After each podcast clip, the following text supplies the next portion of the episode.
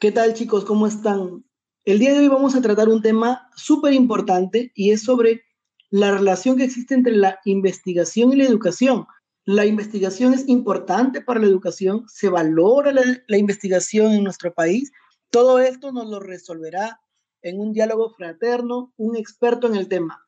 Él se llama Ronald Ventura Poemape, es CEO del Centro Pygmalion, un emprendimiento. Él es docente de historia experto en entornos virtuales aplicados a la educación.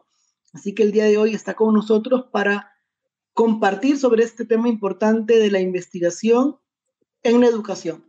Hola Ronald, ¿cómo estás? ¿Cómo estás, José María? Muchas gracias por esta invitación y gustoso de poder compartir contigo estos conocimientos, esta conversación que vamos a tener el día de hoy, especialmente sobre la investigación en la educación. Gracias por esta, por la posibilidad de poder compartir contigo. Gracias a ti, Ronald, por tu tiempo. Y bueno, Ronald, ¿quién es Ronald Ventura? Si, si te tuvieran que preguntar, si tuvieras que definirte, ¿quién es Ronald Ventura? Bueno, yo soy en primer lugar un profesor de historia y geografía. Tengo ya 18 años de experiencia pedagógica y especialmente pues eh, he crecido como maestro eh, experimentando, indagando, eh, he sido muy curioso en, en querer aplicar diferentes estrategias de enseñanza y por supuesto me gusta mucho investigar, me gusta mucho descubrir diferentes formas de trabajar con nuestros alumnos. Esta motivación que he tenido desde hace varios años también eh, ha formado parte de la posibilidad que he tenido de poder compartir estos conocimientos. Siempre recuerdo que cuando eh, vivía en la ciudad de Pacasmayo, hace varios años atrás, eh, en esta ciudad recién aparecía la Internet y pues las cabinas eran los únicos espacios donde podíamos nosotros este, investigar como maestros. Y siempre recuerdo que eh, eh, todos los, todas las tardes, después que llegaba de la escuela de trabajar, me iba a la cabina de internet, pagaba mis dos horas, tres horas y empezaba a, pues allí a buscar información, a descubrir formas de enseñanza, nuevas metodologías. Esta curiosidad justamente es la que me lleva más adelante a poder aprender, a poder disfrutar de estos conocimientos a poder aplicarlos en mi labor diaria y por supuesto después poder compartirlo. He podido compartirlo a lo largo de varios años con los colegas que, que han trabajado junto a mí, pero sin embargo siempre tenía un sueño, una meta de generar una empresa justamente para esto, para poder compartir los conocimientos. De esta manera nace Pygmalion Asesoría Pedagógica, ¿no? A raíz de que, de que existía esta motivación de querer compartir la información con los demás, pero que esta información que quiero compartir con los demás o que ahora lo venimos haciendo, pues justamente buscaba que podamos influenciar en los demás, influenciar en la otra persona. De esta manera, el efecto Pygmalion se conoce como la influencia que una persona puede ejercer sobre otra. Esto es lo que nuestra empresa busca en realidad, eh, en que lo que hagamos nosotros pueda influir en el otro.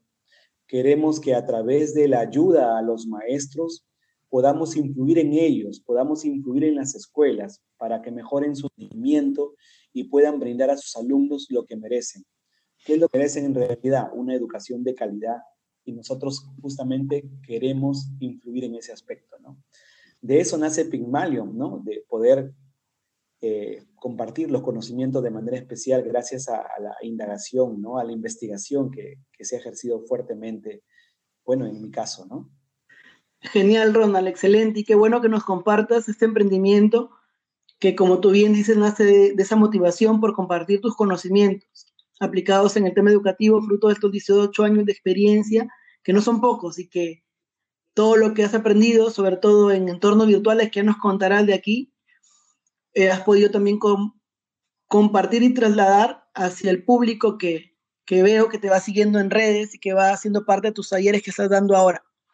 Bien, genial. Y qué bueno me hace recordar cuando mencionabas el tema del Internet y efectivamente cómo teníamos que pagar un sol, dos soles para irnos a internet y poder eh, realizar las tareas que nos dejaban, porque cuando nace todo esto, pues la biblioteca del colegio ya poco a poco empezaba a tornarse no tan visitada con todo este apogeo de lo virtual y el internet que empezó a, generar esa curiosidad en los estudiantes. Pero fíjate cómo después de unos años, ahora que el internet ya no es tan complicado y que tenemos que ir a una cabina y alquilar un sol eh, por un sol internet o por dos soles, como en tu caso. Sin embargo, pareciera que a pesar de tener más cerca esta herramienta, porque es una herramienta, no, no, no lo empleamos para lo que realmente tendría que darse en el tema educativo, que sería la investigación. Y es justamente la razón de este podcast y por qué te hemos invitado, para que nos puedas hablar de la importancia que tiene el investigar, la importancia que tiene tener ese espíritu indagador, ¿no? que nos lleve a sumergirnos en ese mar del conocimiento y tratar de acoger y hacernos con la mayoría de cosas, ¿no? Justamente para ponerlo luego al servicio de los demás.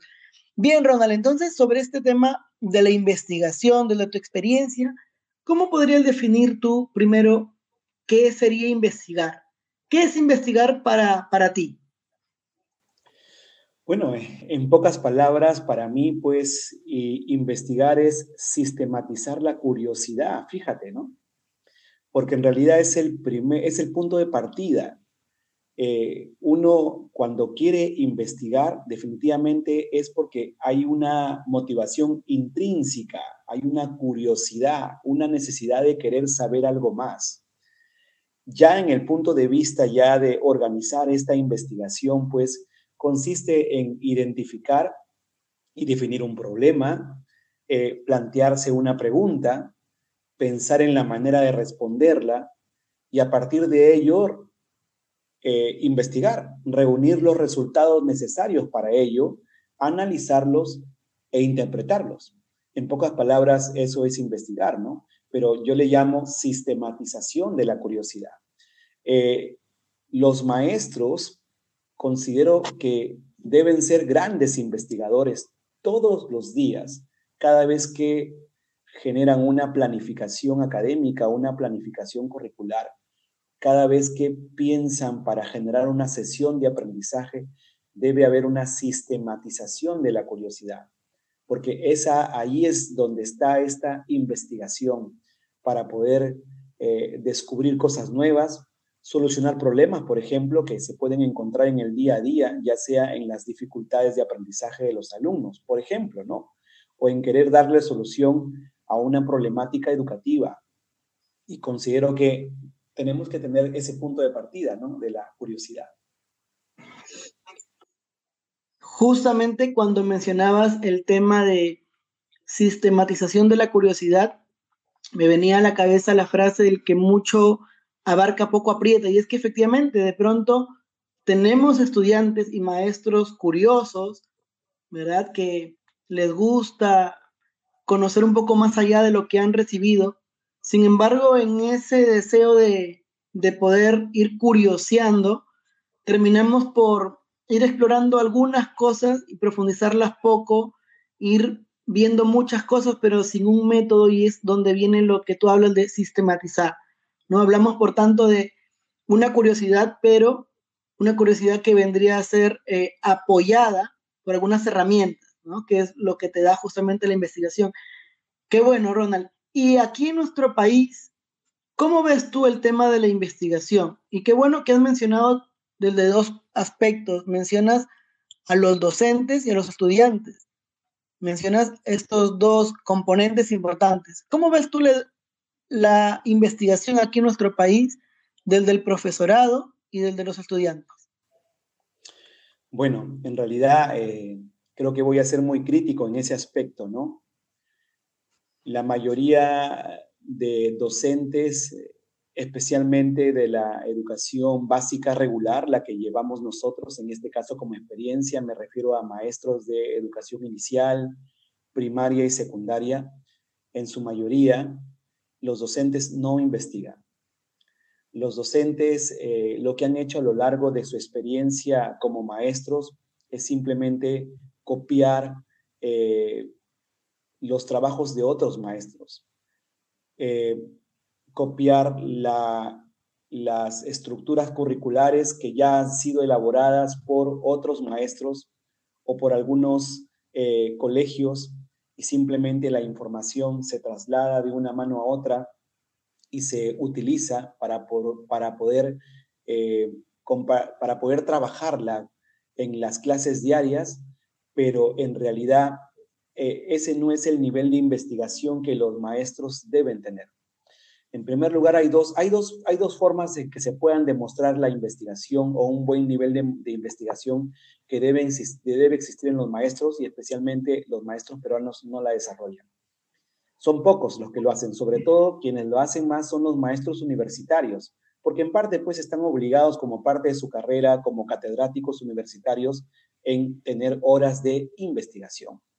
Sin embargo, esas horas de investigación también deberían darse para los maestros de las escuelas de inicial, primaria y secundaria. Debe, ser parte de una cultura importante. En primer lugar, el maestro tiene que tener dos tipos de investigación. La primera es poder indagar lo que él, cumple, su labor curricular, la pedagogía. Indagar la pedagogía indagar, las metodologías de enseñanza, indagar las formas de aprendizaje y a partir de ello, esta indagación debe ser compartida después a través de algunos artículos periodísticos, artículos científicos que los maestros puedan hacer a través de algunos ensayos quizás, ¿no? Esto va a alimentar mucho el conocimiento, la sabiduría y la capacidad del maestro de conocer nuevos conceptos estar a la vanguardia, eh, desarrollar muy bien las nuevas metodologías. Por ejemplo, este año con la pandemia, las metodologías que veníamos aplicando en una educación presencial se vinieron abajo. Sin embargo, ya hace unos años, por ejemplo, en el año 2007, en Europa, aparecen algunos maestros con la metodología de la clase a la inversa, ¿no? El famoso flipped classroom, donde el maestro quería eh, grabarse, grabar sus presentaciones de clase para entregarle a sus alumnos que no asistían a sus clases, que por, por ejemplo, si estaban enfermos, eh, estos alumnos no podían llegar a la clase presencial, este maestro grababa sus clases a través de un software de video o a través de un podcast, como lo estamos haciendo nosotros en este momento, y compartía esta información a sus alumnos. De esta manera, el, maestro empieza a descubrir que esta es una metodología que se puede aplicar fácilmente hoy en día, ¿no? Y, cae muy bien en la educación online que ahora estamos haciendo, esta educación este, a distancia que estamos haciendo ahora, ¿no? Entonces, cuando el maestro se enfrentó a la pandemia y encontró esta situación, ¿y ahora qué hago? ¿Cómo sigo enseñando a través de la pantalla de la computadora? pues aquí lo que faltó es que el maestro haya ya descubierto años atrás que existían ya metodologías de, relacionadas con el uso de la tecnología que justamente podrían mejorar esta educación que hoy en día ahora estamos descubriendo poco a poco todavía. Todavía estamos en inicio en ese aspecto. Entonces, esta es una investigación, por ejemplo, interesante que el maestro tiene que hacer. Investigar para producir, para producir artículos que hagan que la metodología, perdón, hagan que la pedagogía se enriquezca y que todo el mundo goce de esa información, de ese nuevo conocimiento. Esta, estos artículos también van de la mano con que el maestro este, agrega allí sus propias experiencias y comparte también sus vivencias de la mano con eh, los conocimientos o conceptos de la pedagogía. Y la otra, el otro aspecto importante que un maestro debe considerar dentro de la investigación es que en el día a día en sus clases siempre va a encontrar problemas de aprendizaje en sus alumnos. Y los deja pasar y no se detiene y no, se no hace un alto a pensar por qué sucede esto. ¿Por qué tengo alumnos que tienen buen rendimiento académico y me gusta, me alegra, me siento bien, pero no me preocupa los que tienen un mal rendimiento académico? y no me estoy dando cuenta que quizás el problema soy yo, porque mi forma de enseñar no es la apropiada y no me detengo a curiosear al respecto, a poder indagar o a poder investigar qué está pasando allí. Entonces es necesario generar una retroalimentación, es necesario generar una reflexión sobre eso. Y es ahí donde el maestro indaga, investiga y empieza a ver las metodologías, ya sean las metodologías de Vygotsky, ya sean las nuevas metodologías aplicadas a la tecnología, etcétera, para que vaya o de repente estas herramientas que ahora trabajamos con las habilidades lúdicas, en las cuales permitimos que nuestros alumnos puedan aprender jugando, por ejemplo, y vamos generando diferentes actividades para cada uno de ellos, pero no lo vamos a poder hacer si no investigamos esos aspectos. Entonces, dejamos pasar nuestras clases como todos los días, lo único que nos interesa es avanzar nuestros contenidos, terminar de desarrollarlas, evaluar y listo, los resultados que vengan. ¿Cómo está el alumno entonces? Pues definitivamente, si el maestro está en ese nivel, pues el alumno también. El alumno no, no investiga porque el maestro no le da las herramientas para investigar. El alumno no investiga porque el maestro no le ha dado la posibilidad de, cumplir eh, una técnica de investigación apropiada. Nuestros alumnos en nuestro país recién empiezan a investigar cuando están en la universidad y les choca, les afecta, no están preparados, no se sienten preparados.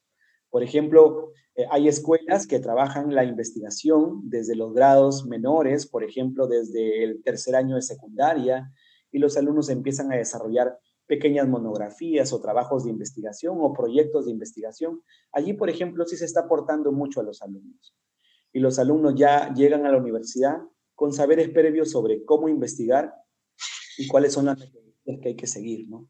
Pero no sucede todavía en las escuelas secundarias, todavía hay vacíos ahí en nuestro país. Por eso que muchas de las metodologías que nosotros aprendemos en el idioma español vienen de España, vienen de México, vienen de Argentina, porque en realidad son los tres países bases en que los maestros de las escuelas secundarias sí investigan. Y es por eso que descubriendo a través de nuestras propias investigaciones podemos eh, aplicar nosotros esas nuevas metodologías para seguir mejorando la educación en nuestro país.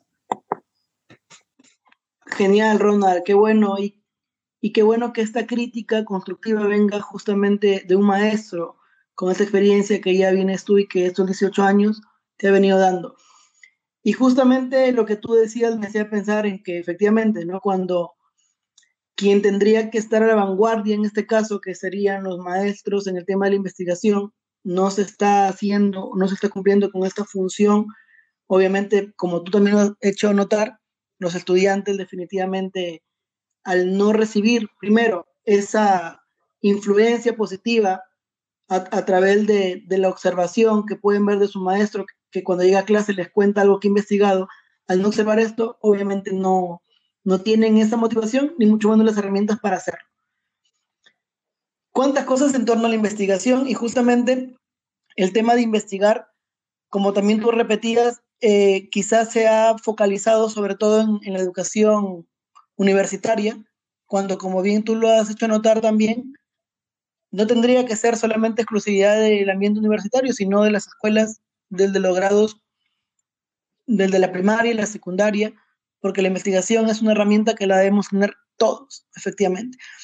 Y como profesor también en tu experiencia, en tu experiencia como profesor de historia y en todo este tiempo de capacitación que, que tienes y vienes compartiendo, ¿cuál crees tú que serían como los requisitos por así, por así decir, que debería tener un estudiante de secundaria o un universitario para iniciarse en este mundo de la investigación. ¿Qué se necesita para investigar? Porque también yo lo decía al inicio, parece que se pensara que la investigación es propia de algunos solamente, de los más inteligentes, ¿no? como que de los más chancones, y los demás bueno, no, solo reciben un poquito lo que tú has dicho que también hacen los profesores muchas veces, simplemente recibir una información, hacer la suya y volverla a trasladar sin haber indagado más fuentes. ¿Cómo, ves tú esto, Ronald, en cuanto al perfil? ¿Qué se necesita para investigar? ¿Qué se necesita el día de hoy, ¿no? en el siglo XXI? Bueno, eh, eh, en este tiempo, José María, eh, necesitamos que nuestros alumnos sean críticos, necesitamos que nuestros alumnos sean cuestionadores. Y para que lleguen a ese nivel, pues no tenemos que darle las cosas listas a los alumnos. Tenemos que generarle las dudas constantemente para que a partir de esas dudas los alumnos tengan la curiosidad de saber más y que descubran las cosas por sus propios medios, y que no se, no se queden solamente con la teoría o con la idea que el profesor les pueda plantear, sino que ellos también puedan descubrir, indagando en diferentes fuentes o en diferentes tipos de fuentes, esta misma información, para que se dé cuenta que se puede interpretar, para que se dé cuenta que, mm, que existen varias versiones de un mismo hecho, y eso hace que el alumno sea más crítico. Eh, considero que una gran debilidad se manifiesta en los jóvenes o en la población adulta cuando elegimos a un gobernante. No elegimos a un gobernante especialmente porque hemos indagado su hoja de vida. Elegimos a un gobernante simplemente por las dádivas que pueda dar, por las mentiras que pueda decir, porque es un gran orador, pero, pero si empezamos a investigar como jóvenes o como estudiantes, eh, si lo que están ofreciendo o están diciendo es correcto o no, pues nos daría muchas sorpresas porque nos vamos a dar cuenta que lo que ofrecen no se puede cumplir. Entonces, nuestros alumnos salen a la sociedad, salen a la vida civil ya cuando se convierten en adultos, con esa idea de que solamente me quedo con lo que el profesor me dice y no voy más allá. Y no investigo. Entonces, eh, la información que me va a dar este candidato político, pues el que me convence más por alguna razón o por alguna emoción, porque entran a tallar más las emociones y no la razón, no los fundamentos, termina generando esta situación que nuestro país vive. Terminamos eligiendo a malos profesionales, a malas, a malos gobernantes que finalmente no tienen la capacidad y los que verdaderamente sí las tienen no son elegidos porque pues son los que sí fueron correctos o fueron justos en la manera de presentar eh, sus propuestas, y, o de repente son personas cultas que tienen todo un bagaje cultural o toda una experiencia política, pero como las personas adultas no las revisaron, terminaron votando por el más popular, pero no necesariamente es el más importante, ¿no? Esa es, por ejemplo, una experiencia producto de la falta de investigación. Respondiendo, José María, un poco a tu pregunta, pues hay algunas cualidades importantes que un estudiante debe tener. Definitivamente sí. Lo que yo te decía en un principio, ¿no? Un estudiante tiene que ser curioso. Para ser un buen investigador, tiene que ser curioso. Tiene que ser una persona que quiera observar, que quiera cuestionar las cosas. De esa manera, en ese proceso de, investigar, va va a poder descubrir. Pero en la sociedad de hoy, los seres humanos, pues, eh, ya no tienen que trabajar como individuos, ¿no? Hoy en día las grandes empresas buscan a, trabajadores o a profesionales que sepan trabajar en equipo. Por lo tanto, un, segundo aspecto importante, una segunda cualidad de un investigador, un joven investigador es trabajar en equipo. ¿Por qué? Porque pues definitivamente la unión hace la fuerza, ¿no? Las investigaciones hoy en día, mientras que se hagan en equipo, se hacen mejor. Por eso es importante que en las escuelas, dentro de las, tareas de investigación, no solamente se hagan de manera individual, sino mediante un trabajo colaborativo. El trabajo colaborativo va a permitir justamente que los alumnos se subdividan los temas de investigación y de esa manera los fortalezcan, ya que, ya que pueden eh, investigar aún más de lo que un solo alumno podría investigar. Otra cualidad importante es disciplina y compromiso pues nuestros alumnos tienen que ser disciplinados al poder investigar. Yo te hablaba de los pasos de una investigación. Si, los, si un alumno eh, recibe una, un trabajo de investigación a realizar y se salta los pasos, pues no va a poder realizar una buena investigación. El hecho nada más de tener que plantearse un problema o el planteamiento de una pregunta de investigación, sin ni siquiera conocer exactamente cuál es el problema, pues no va a poder fundamentar muy bien después y las fuentes que investiguen no van a ser las apropiadas. Para eso hay una disciplina, una disciplina que implica un orden, respetar procesos, respetar los pasos y por supuesto también un compromiso, porque el alumno investigador es un alumno que sabe que va a hacer un trabajo riguroso y si no se compromete a ello, pues le va a salir mal. En el camino va a presentarse diferentes inconvenientes y por lo tanto, pues, si no hay un compromiso sobre ello, pues las cosas no van a salir bien. Si bien es cierto, la investigación tiene que ir de la mano con el gusto por investigar. Y aquí pues viene el gran reto de los maestros, ¿no? Incentivar a nuestros alumnos el gusto por investigar. El orden también es otra cualidad importante, ¿no? El investigador debe tener esta cualidad justamente porque en ese orden de organizarse, de establecer pautas para poder investigar, de saber exactamente cuáles son los diferentes requisitos, en reconocer que en ese proceso de investigación va a encontrar diferentes posturas o puntos de vista y que tiene que reconocer que tiene que investigar cada una de ellas, todo ese orden va a generar un control de lo que haga. ¿Sí? Y las preguntas que se plantee pues van a ser descubiertas porque el orden permite justamente llegar a ese nivel. Otra cualidad importante es la honestidad. Definitivamente, eh, nuestros alumnos en un proceso de investigación tienen que ser honestos, tienen que ser buenos investigadores. Eh, lamentablemente, a veces falsean información, a veces plagian información, copian y pegan las ideas de otros sin valorar los derechos de autor y esa honestidad, que también se le conoce como probidad académica dentro del proceso de la investigación, tiene que estar formada en el alumno. Pero para que se forme en el alumno, esta honestidad o esta probidad académica dentro de la investigación, pues tiene que formársele desde muy niño, considero yo desde el nivel inicial. Si una maestra de inicial le pide a un niño que investigue sobre las plantas, sabemos que de repente no la, no la va a investigar él directamente porque el niño todavía no puede ingresar a una computadora, pero quizás sí la va a hacer la mamá o el papá en casa.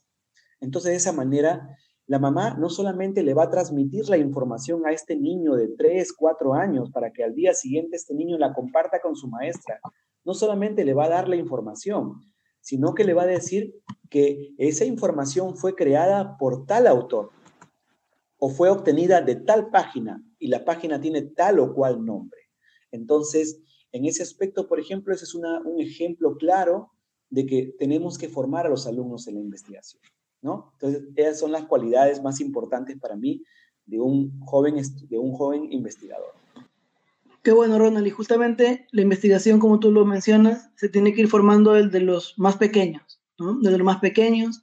Y como esta investigación, también has mencionado un aspecto donde se puede notar en algo real, ya en algo objetible, medible, que es el tema de algo tan concreto y real como el tema de la elección de nuestras autoridades.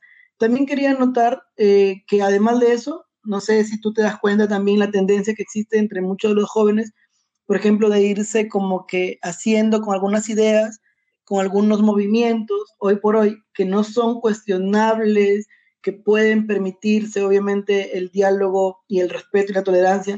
Sin embargo, hay muchas de las ideas que se recogen en muchos grupos o partidos que simplemente no son comprendidos por los chicos y simplemente repiten o comparten cosas que no han investigado, que no se han tomado la molestia de indagarlas y que las terminan repitiendo simplemente porque se las compartieron. Entonces también ahí notamos la investigación de, de, mano del tema del sentido crítico que también has mencionado, que es algo que está entrelazado con la investigación. Y es importante, y ya como el tiempo se nos va yendo también y tenemos que ir cerrando este podcast, pero qué bueno es mencionar el tema de la investigación justamente para el tema de la vida diaria, el, poder investigar para que además de un tema académico en la vida profesional también nos pueda servir para desarrollar esas capacidades que tenemos todos y ya esta investigación nos sirva para lo académico, pero también para nuestra vida como ciudadanos, para nuestra vida personal, ¿no? Qué importante es estas competencias que tú has mencionado que nos da el investigar como el tema de la honestidad, del respeto a la autoría de otros, nos va formando como personas honestas, como personas correctas, que vamos a ir pudiendo, pudiendo trasladar toda esta honestidad a los diferentes aspectos de nuestra vida. Así que qué interesante es el tema de la investigación y simplemente antes de pedirte pues tu último consejo, quizá tu aporte, ¿no? Para los chicos y jóvenes y todos los que puedan escuchar este audio, es recordar que la investigación hoy por hoy tendría que tornarse, eh, tendría que tornarse una política más impulsada también por nuestro país, ¿no? para que existan también más, docentes, más estudiantes que lo que investiguen puedan publicarlo también. ¿sí? Bien, Ronald, un, gustazo de verdad eh, escucharte y que esto que tú nos compartas pueda llegar a muchas personas. Y simplemente es pedirte que nos puedas dejar un consejo a los chicos, sobre todo que se están iniciando eh, de pronto en el tema de la investigación. ¿Por qué hacerlo? Y, simplemente, eh, ¿qué, ¿qué, les dirías tú ahora a los que están iniciándose o ya llevan un tiempo de pronto en la investigación? ¿Qué decirle, Ronald? Bueno, eh, el consejo que yo les daría a los jóvenes en torno a la investigación es que, en primer lugar, aprovechen los medios tecnológicos que tenemos hoy en día. Hoy en día el conocimiento no está limitado para nadie. Antes el conocimiento solamente lo tenían los maestros y con mucha autoridad se las transmitían a los demás. Hoy en día no. Hoy en día eh, las redes sociales, hoy en día los medios tecnológicos eh, nos han permitido poder tener la información a la mano, tener la información inmediatamente. Entonces, en ese sentido, mi recomendación a los jóvenes es que sepan buscar bien, sepan indagar bien, que descubran lo que quieren saber de fuentes correctas, de fuentes que respeten eh, la probidad académica, de fuentes que sean reales, que no sean falsas, porque también corren el riesgo justamente de transmitir información a través de redes sociales que no tiene fundamento o que no tienen bases teóricas o bases científicas o razonamientos claros y termina al contrario confundiendo más a la juventud.